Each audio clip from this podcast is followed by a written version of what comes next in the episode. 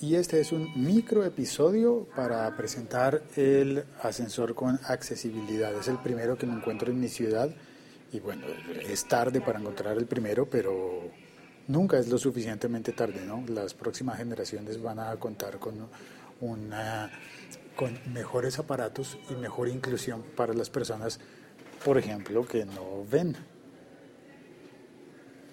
y que no saben cuál es el botón. Bueno, los botones, por supuesto, eso sí, con el sistema Braille, ese sí está elegido desde hace tiempo. Bueno, disponible, no elegido. ¿Se oye?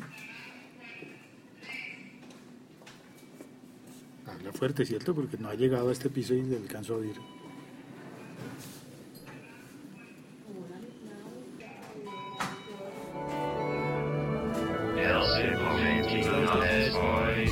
¿Este habla también?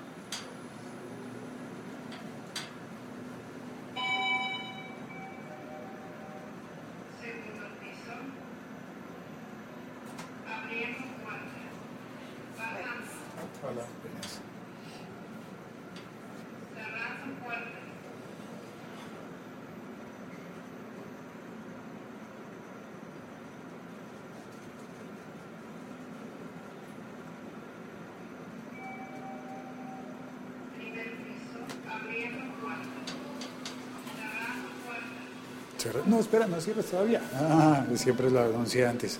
Ya había venido antes y me asustó. Dice cerrando puertas y uno todavía no ha acabado de cruzar la puerta. Bueno, ahí está. Eso.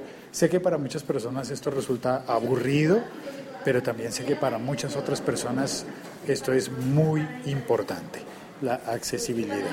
¿Habías pensado, si tú eres una persona vidente, habías pensado que los invidentes no saben en qué piso va el ascensor? necesitan que alguien les diga. Y porque no ven el numerito, el, letrero, el, ¿cómo se llama? El, la pantalla, el tablero que va diciendo. No, pues, y si no lo ves, pues no sabes en qué piso vas y cuándo es que te tienes que bajar. Así que, pues ahí está. Ahí deberían tener todos los ascensores del mundo para que cuando una persona invidente vaya sola, pues pueda saber eh, bueno, sabe ya qué botón oprimir por el braille y eh, sabrá en qué momento bajar del ascensor cuando el ascensor le diga en qué piso está. A propósito, ¿notaste? Si notaste que en Colombia no existe planta baja, el piso 1 es la planta baja, es por el que sales a la calle. Bueno, llegamos a un café, así que chao, cuelgo, voy por el cafecito.